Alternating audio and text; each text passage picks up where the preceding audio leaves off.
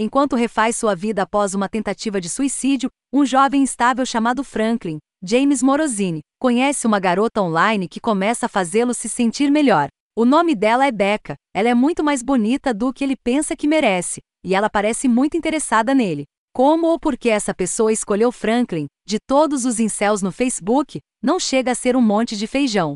A vida parece estar melhorando, mas Franklin tem o direito de ser cético, porque ele está sendo enganado por seu pai. A comédia dramática, engraçada, assustadora e muito crível do roteirista-diretor Estrela Morosini e Love You Dead realmente aconteceu. Meu pai me pediu para dizer que não, afirmam Shiron na tela no início, mas é uma história boa demais para deixar passar. E não importa o quão chateado Morosini deve ter ficado ao descobrir o engano na época, seu pai deu ao cineasta independente, três ometem, o presente de uma vida, ótimo material. Então, no interesse de aproveitar essa oportunidade, Morosini reuniu um elenco de artistas cômicos, incluindo Patton Oswalt como Chunk, uma versão semificcional de seu pai, o fabulista, além de Raquel Dratche como a namorada do pai. E Love You Dead começa com Franklin bloqueando seu pai, um mentiroso patológico cujos esquemas e desculpas crônicas acabaram se tornando demais para ele suportar, no Facebook.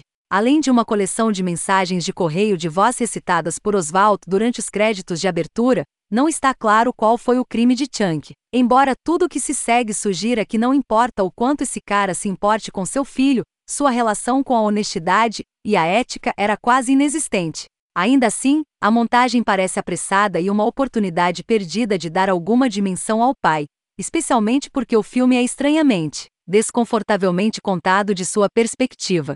Oswald se destaca em interpretar perdedores como Chunk, que se lembra de pares complicados que interpretou em Big Fan e Young Adult. Oswald pode ser um comediante, mas como Robin Williams em One Hour Photo, ele pode se retirar para aquele lugar escuro na extremidade oposta de sua personalidade do extrovertido que associamos ao seu sandupe. Chunk deveria ser mais sombrio, mas também mais charmoso, como o criminoso vigarista que o pai Sean Penn interpretou recentemente em Flag Day.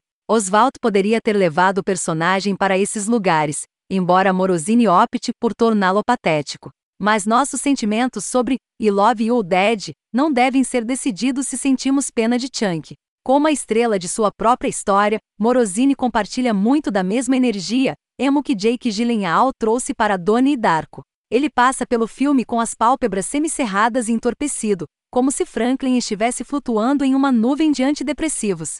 Morosini está revelando uma coisa embaraçosa que aconteceu com ele, repreendendo-se por não ver os sinais, como a forma como Becca não tinha outros amigos no Facebook, mas carece de uma certa vulnerabilidade crucial. Ele esconde as coisas pessoais que você pode contar a um estranho, mas não ao seu pai, o tipo de material que bons comediantes constroem em seus shows, fazendo com que o resultado pareça mais uma comédia do que um filme brutalmente honesto.